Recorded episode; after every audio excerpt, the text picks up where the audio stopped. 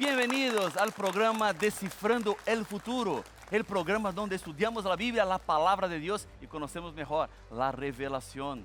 Hoy estamos más una vez acompañados de amigos y amigas de diferentes partes del mundo.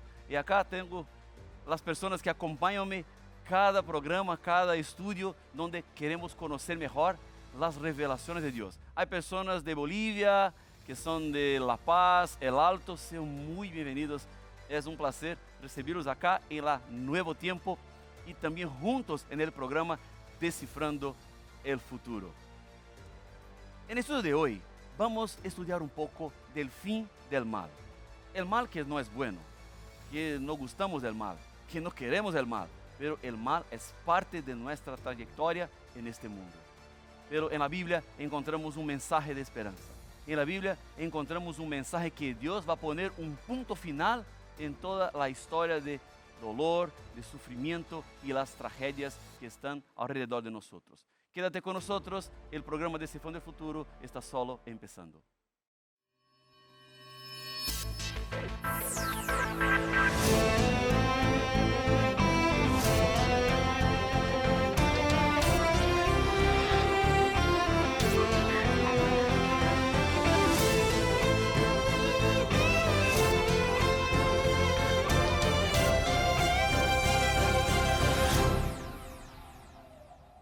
Ya estamos de vuelta en el programa Descifrando el Futuro, porque en este programa todo comienza por la palabra. Tú ya sabes eso, la palabra de Dios es que tiene la prioridad para entender y comprender todo lo que Dios tiene para nosotros. Y tú no necesitas tener solamente el programa Descifrando el Futuro para estudiar la Biblia. Hay otros programas en la TV Nuevo Tiempo, como también tú puedes tener un acceso especial a la mejor y más grande escuela bíblica del mundo.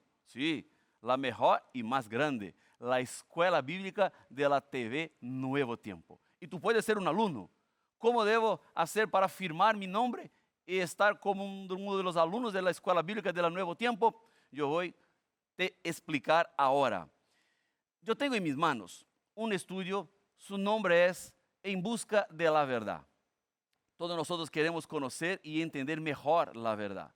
Este es un estudio nuevo, ya estamos presentando hace semanas para ustedes acá en la TV Nuevo Tiempo y tú puedes tener ese estudio directamente descargado en su celular o en su computadora. Para eso hay que ser alumno de la escuela bíblica. ¿Cómo hago para ser alumno? Hay maneras distintas. La primera es añadir el número más 5512 98 1460. Voy a repetir, más 5512 98 100 1460.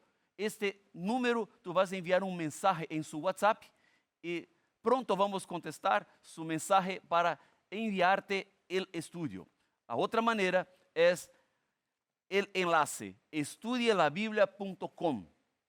Si tú tienes el código QR en su celular, basta apuntar la cámara de su celular para el código que está apareciendo en su pantalla y tú vas a ser llevado directamente a nuestro sitio. Va a conocer mejor otros estudios que tiene la Nuevo Tiempo totalmente gratis para ti. No hay que pagar nada. Bueno, vamos a la Biblia. ¿Están con la Biblia? Ustedes que están conmigo. Porque la Biblia es el estudio que vamos a tener ahora. Tú sabes que Dios tiene grandes planes para la humanidad tenemos un enemigo que trabaja duramente para que no se realicen los planes de Dios. Satanás usa disfraces. Él nunca se muestra como realmente es. Satanás se esconde detrás muchas veces de las tentaciones. Ahora vean, una tentación es una manera que el diablo tiene para llevarte al pecado es sufrir una tentación, no es pecado. Pero es pecado cuando la tentación no queda solamente como una tentación. Pero ¿cómo podemos entender cómo una tentación puede transformarse o llegar a ser pecado? Yo tengo un paso a paso, cinco puntos, para entendermos mejor. Vea, el mal está en el mundo, porque Satanás empezó el mal en el cielo, el mal trasladóse para la tierra, llenó el mundo con el pecado, y nosotros que somos seres pecadores, también vivimos con pecados, en pecado, y nosotros pecamos, continuamente pecamos. Pero ¿cómo una tentación llega a ser un pecado? Los cinco pasos son, primero, atención. Su atención es despertada por cualquier cosa que sea.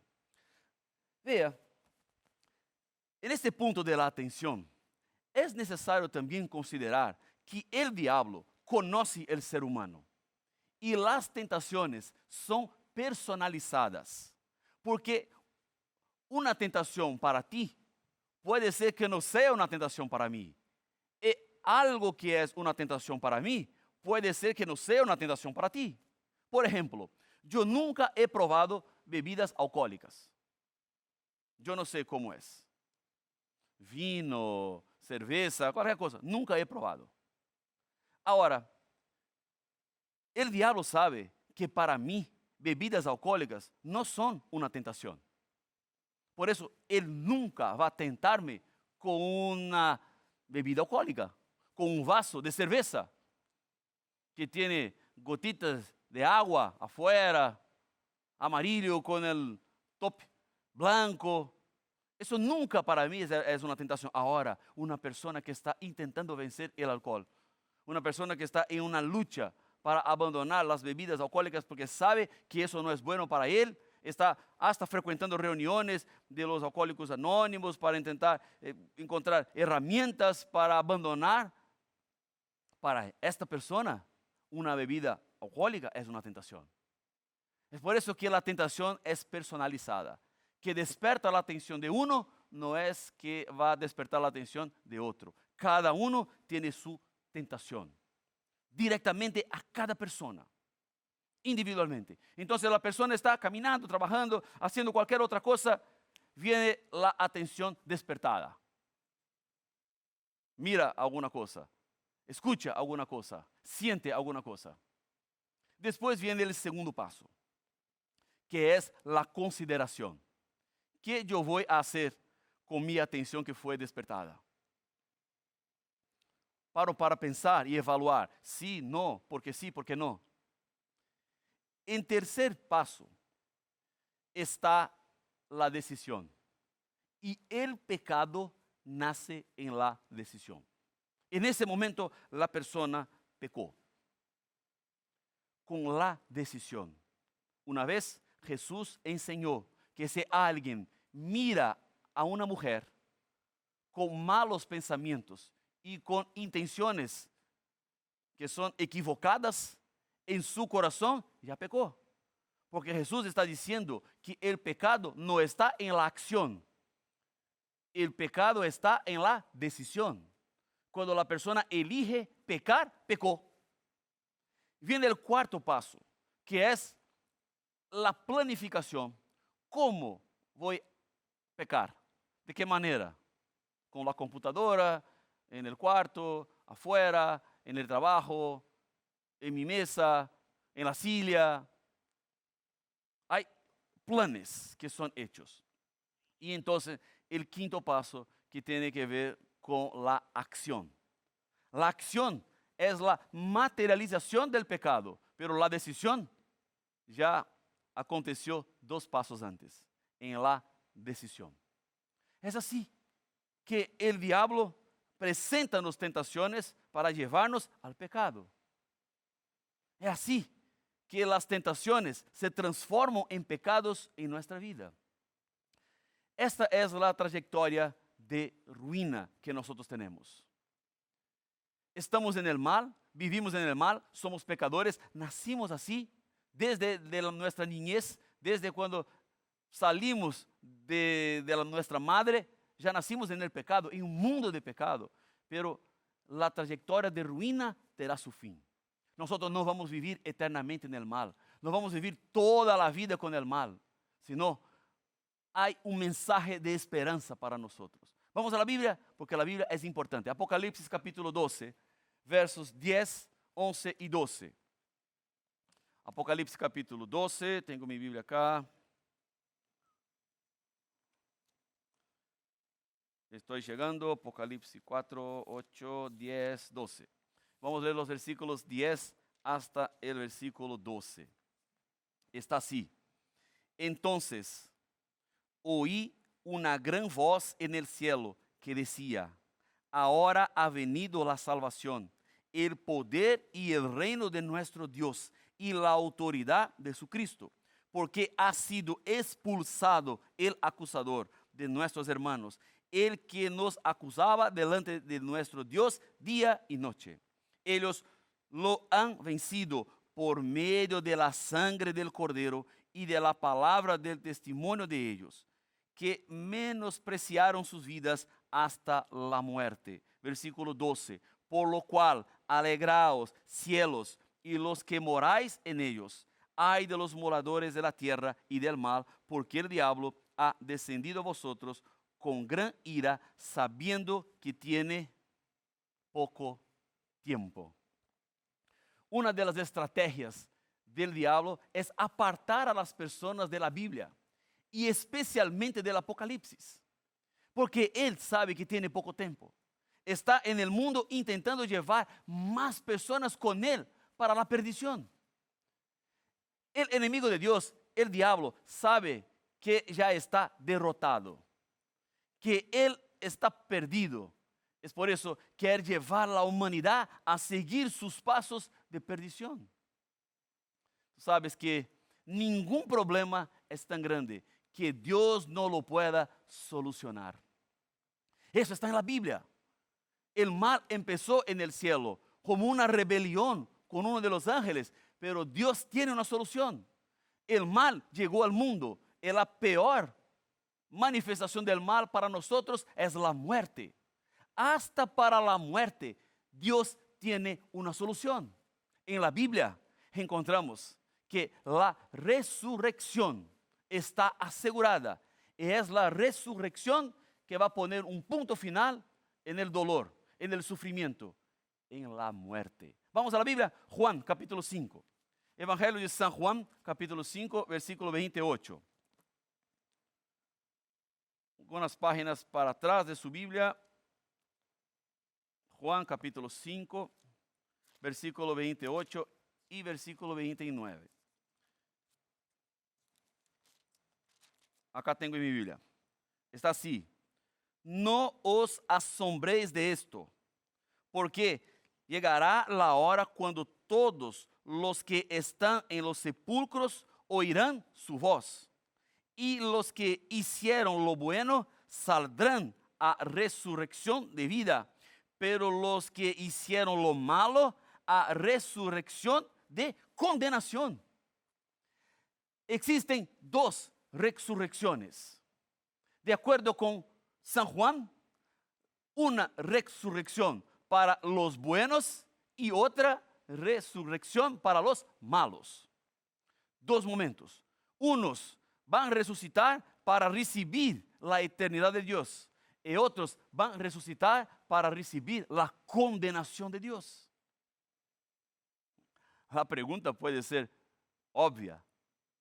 ¿De cuál resurrección tú quieres participar? Claro, pastor, de la resurrección de la vida. Yo no quiero participar de la condenación, yo quiero recibir de Dios la eternidad. Yo no quiero quedar en este mundo malo, terrible. Yo no quiero quedar acá muerto. Por eso, esta resurrección, que es la solución para la muerte, va a pasar en dos tiempos diferentes. No son las dos resurrecciones juntas que van a pasar. Primero va a pasar una y después va a pasar otra.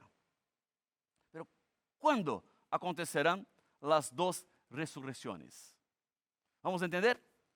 La primera es la resurrección de la vida. Vamos a entender mejor. Vamos a Apocalipsis capítulo 20, versículo 6. Apocalipse capítulo 20, versículo 6.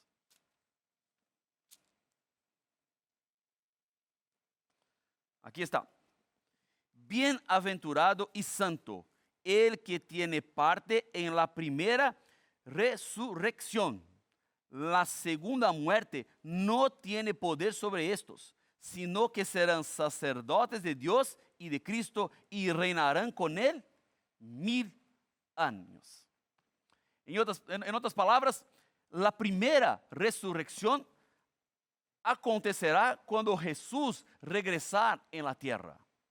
Esta primera resurrección va, van a despertar de la tierra los muertos fieles a Jesús. Jesús va a venir y ellos entonces saldrán de sus sepulcros para recibir la corona de la vida eterna. Ese será un día maravilloso, un día espectacular. Y vean que los que están muertos, fieles y resucitan, despertan de un sueño. Porque en la Biblia, la muerte que nosotros conocemos hoy es solamente un tiempo para dormir. Y tú vas a ser despertado de su muerte, de esta primera muerte, para la resurrección. Ahora, hay una segunda muerte que está en la Biblia, que acabamos de leer. La segunda muerte es la muerte eterna. Es la muerte que va a seguir eternamente. Quien estuviera en la segunda muerte no despertará más, jamás. Cumplió su rol. Ya no hay otra opción. Pero ¿cómo eso va a ser? Vamos a primero de Tesalonicenses, capítulo 4.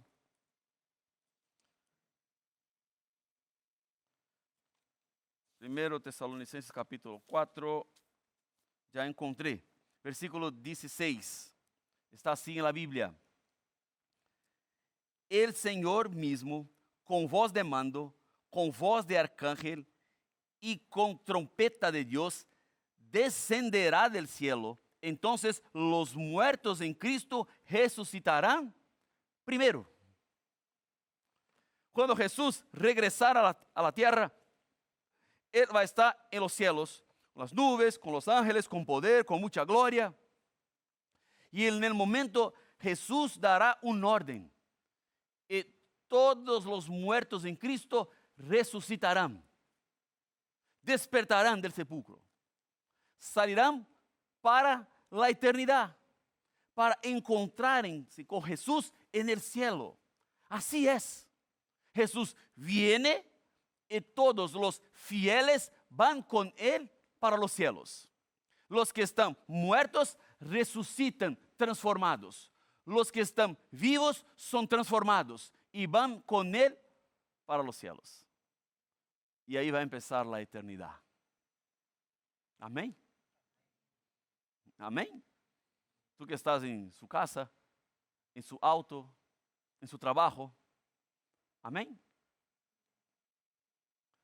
E o que vai passar com os infieles?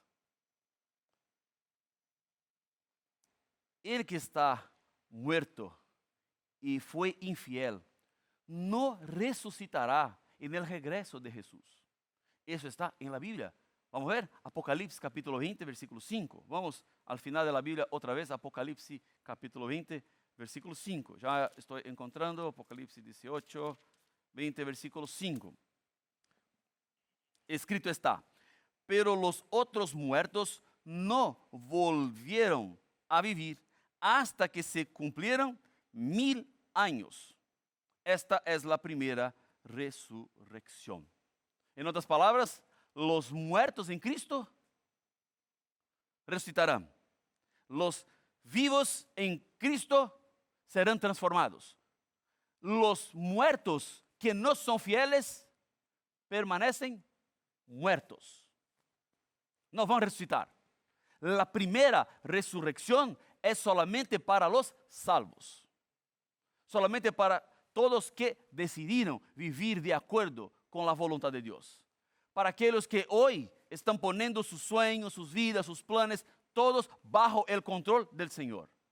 Para aquellos que están dando un paso de fe y entregando sus vidas en las manos de Él. Para aquellos que son bautizados, para aquellos que leen la palabra de Dios, para aquellos que hacen de la Biblia una lámpara para sus pies, para aquellos que deciden vivir la palabra de Dios en toda su complejidad. Ahora, ¿y qué va a pasar con los infieles vivos? Entonces, los infieles muertos no van a pasar nada. Ellos no van a ver Jesús regresando en el cielo. Y los que están vivos, los infieles vivos. Vamos a regresar a 2 Tesalonicenses capítulo 2, versículo 8.